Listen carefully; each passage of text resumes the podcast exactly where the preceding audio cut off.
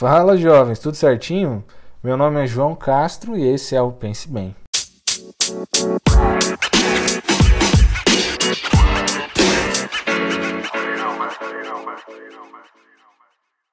Nessa primeira edição, né, o nosso primeiro episódio do podcast, eu queria comentar um pouco, conversar um pouquinho com vocês sobre algo que eu li nos últimos dias.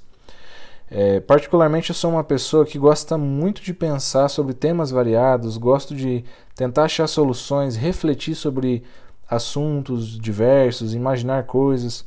Eu acho que isso me ajuda muito a crescer emocionalmente. Mas eu vejo a sociedade de hoje um pouco preguiçosa em pensar.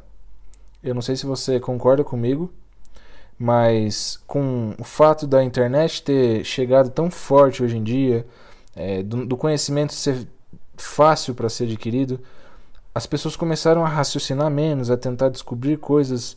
É, na verdade, pararam de tentar descobrir coisas, porque tudo está muito mastigado, tudo está muito fácil. Mas o importante é que nesse podcast a gente vai ter a oportunidade de tirar cinco minutinhos do nosso dia para refletir sobre algum assunto, para conversar sobre alguma coisa que você goste, algum livro, sobre algum filme, sobre algum, alguma notícia, algo do tipo. E eu espero que, é, se isso não te chamava atenção antes, que agora passe a chamar a sua atenção. Estava lendo um livro do Augusto Cury. O nome do livro é O Homem Mais Inteligente da História. E o primeiro capítulo do livro já me deixou vidrado. Nesse capítulo, está acontecendo uma reunião né, da Organização das Nações Unidas. E o motivo dela é o aumento da violência.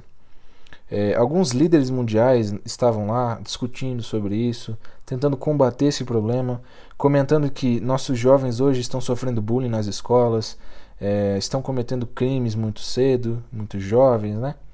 E eles, alguns sociólogos fizeram considerações, falaram sobre o tema, tentaram achar uma solução para isso.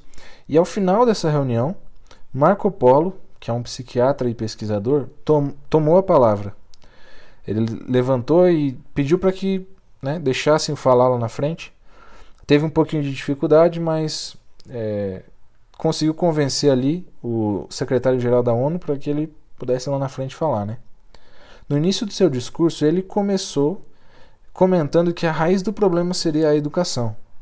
Disse que a, o sistema educacional se tornou lógico linear e que desprezava as habilidades socioemocionais. Um dos pontos do livro que eu acabei refletindo mais foi o termo que ele usa, gestor da mente humana. Como você se avalia é, sendo o gestor da sua mente? Você a controla ou ela controla você?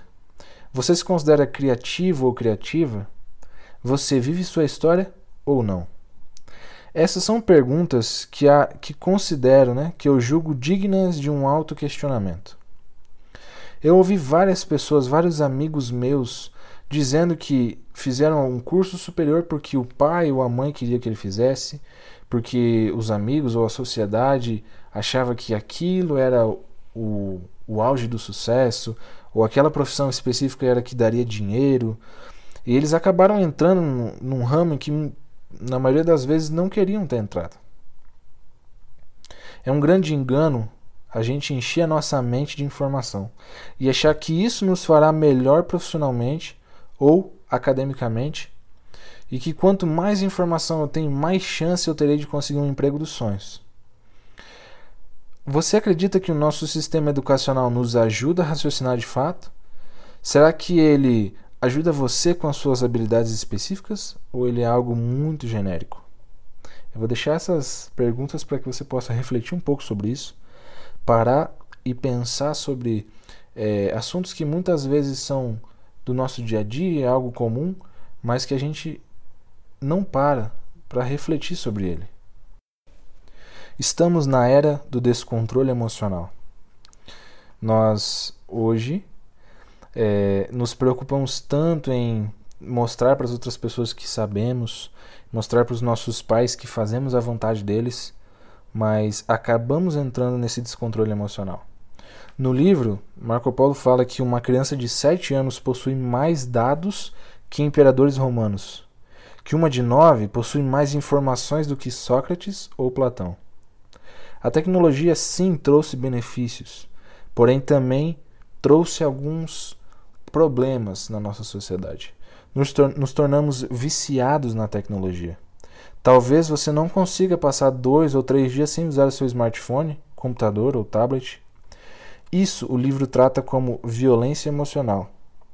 Essa violência não foi citada na reunião da ONU. Eles talvez nem sabiam que ela existia.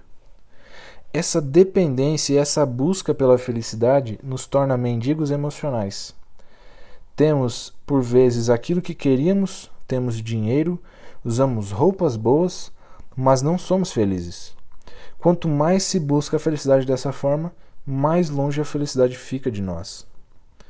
E ele completa o capítulo nos dizendo que devíamos contemplar o belo e dar a nós e a nossos filhos aquilo que o dinheiro não pode comprar. Simples gestos que mudam nosso dia. Creio que sua companhia, seu carinho, o fato de você estar em casa passando tempo com seus filhos, com seus pais, com a sua esposa, com a sua família em geral, isso vale muito mais do que um presente novo, do que um presente caro que você possa comprar. Galera, eu queria refletir um pouco sobre esse assunto. Sei que resumi muito o primeiro capítulo do livro, mas você pode procurar ele, você pode é, ler né, com calma, refletir bastante, pensar bastante sobre as palavras desse livro. E eu sei que você vai gostar, assim como eu estou gostando bastante. Espero que você também tenha gostado desse episódio e que você esteja com a gente aqui na próxima. Fica em paz e até.